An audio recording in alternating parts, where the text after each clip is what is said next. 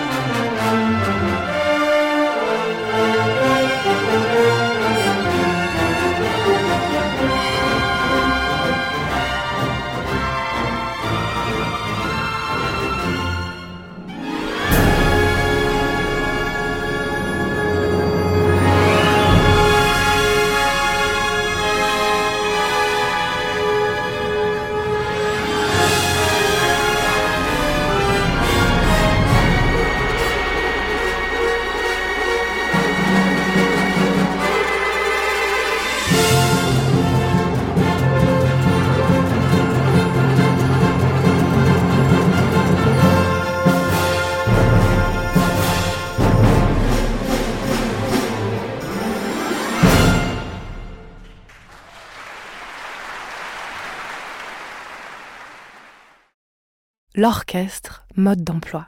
Retrouvez chaque semaine de nouveaux épisodes sur le site de l'Opéra Orchestre Montpellier et sur toutes les plateformes de podcast.